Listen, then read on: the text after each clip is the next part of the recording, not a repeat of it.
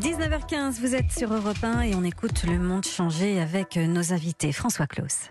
Euh, oui, la formule est tout à fait euh, appropriée, Marlène, car nous accueillons Monique Chemillier-Gendreau. Bonsoir, madame. Bonsoir. Professeur émérite de droit à Paris Diderot, vous avez longtemps plaidé à la Cour internationale de justice de l'AE. Vous publiez aux éditions textuelles pour un Conseil mondial de la résistance. Vous estimez que la crise qu'on vient de vivre pendant trois mois et qu'on est en train de vivre, on le voit avec les États-Unis, l'Amérique du Sud, l'Inde en ce moment, a révélé un manquement dans la gouvernance du monde?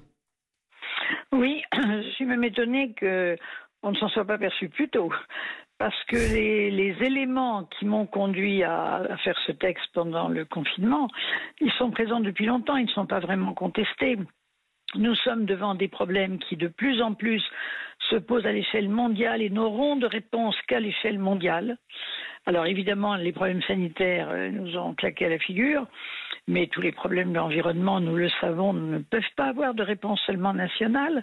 Et puis il y a bien d'autres problèmes, la question des armements mondiaux qu'il faut absolument réglementer parce qu'on va vraiment à la catastrophe, la question des trafics de toutes sortes, la question de l'immigration.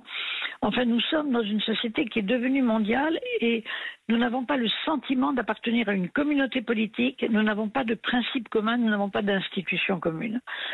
Le paradoxe, Monique, euh, Monique Chemillet, le paradoxe qu'on est en train de vivre, c'est que on n'a jamais été, on l'a vu avec euh, la pandémie, autant mondialisé, comme vous venez de le dire, et il n'y a jamais eu autant de, de manquements, euh, notamment de l'ONU, dans la gestion du monde. Vous estimez que ce qui est né sur les, sur les décombres de la Deuxième Guerre mondiale en 1945 doit être aujourd'hui profondément réformé? Oui, plus que réformer, puisqu'il n'y a pas de réforme possible des Nations Unies sans l'accord des cinq membres permanents. C'est un anachronisme inouï. Il y a quand même plusieurs décennies que cette Seconde Guerre mondiale est terminée. Sur les cendres de cette guerre, on a construit les Nations Unies.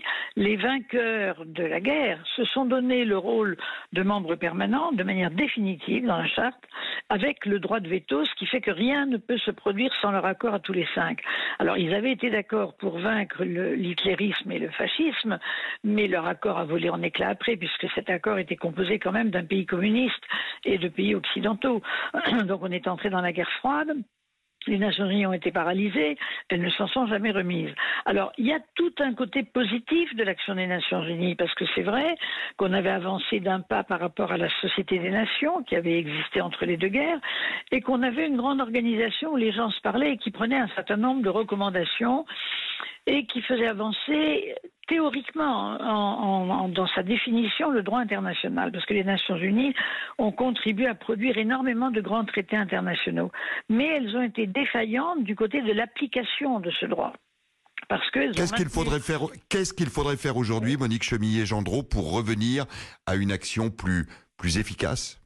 Eh bien, comprendre que les Nations Unies doivent mourir de leur belle mort, c'est terminé les laisser en place le temps qu'on mette quelque chose d'autre à la place, qui s'appellera l'Organisation mondiale des peuples, dans lesquels on reverra la question des communautés nationales, parce qu'il y a beaucoup de problèmes purulents dans le monde actuel, la Palestine, le Sahara occidental, les Kurdes, etc., euh, qu'il faut régler.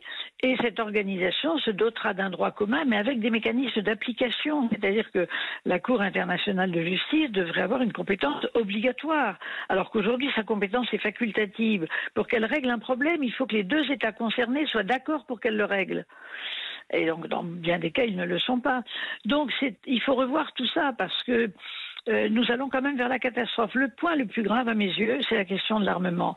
Vous savez, dans la charte, il y avait un article formidable, l'article 26, qui disait, je parle au passé parce qu'il n'a jamais été appliqué, que le Conseil de sécurité devait réglementer les armements pour n'utiliser pour cela que le minimum des ressources économiques et humaines du monde. C'était magnifique comme texte, parce qu'on pensait qu'on avait éradiqué la guerre, puisque la guerre était interdite. Il ne restait plus que deux hypothèses dans lesquelles on pouvait avoir des combats, la légitime défense pour un État qui serait attaqué, et les mécanismes de la sécurité collective qui, étaient la réponse prévue par la Charte des Nations Unies. Or, tout ça n'a pas marché. Vous voyez bien ce qui s'est passé en Méditerranée avec la Libye. Nous sommes vraiment dans une zone de grand danger.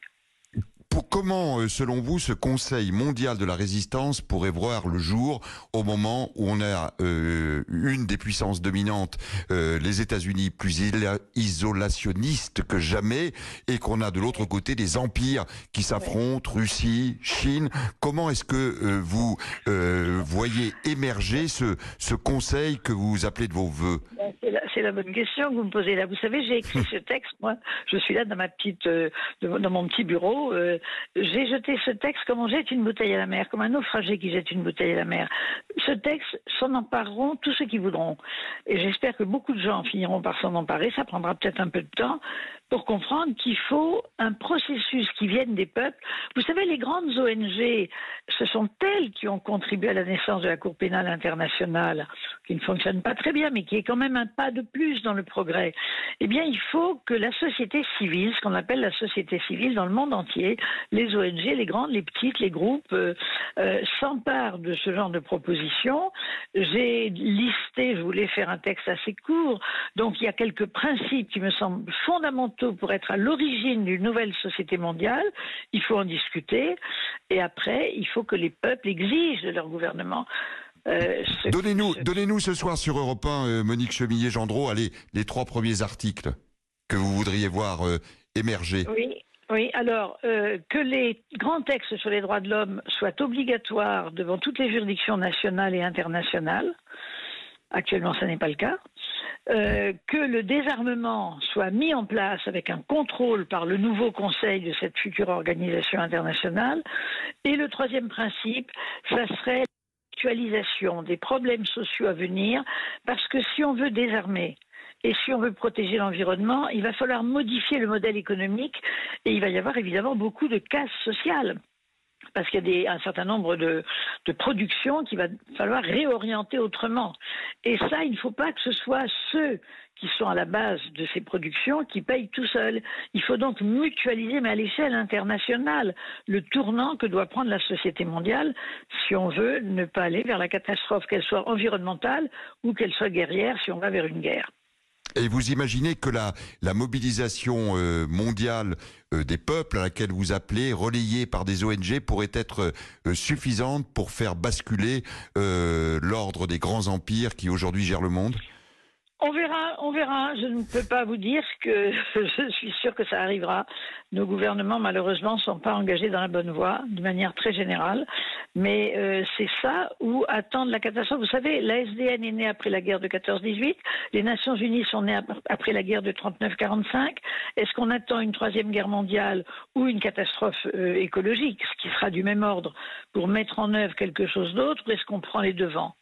Voilà la question. Et voilà la réponse que vous apportez, vous, à travers votre très beau texte pour un Conseil mondial de la résistance à lire aux éditions textuelles. Merci beaucoup, Monique Chemillet-Gendreau, de nous avoir accompagnés dans vos réflexions sur Europe 1 ce soir. Merci à vous.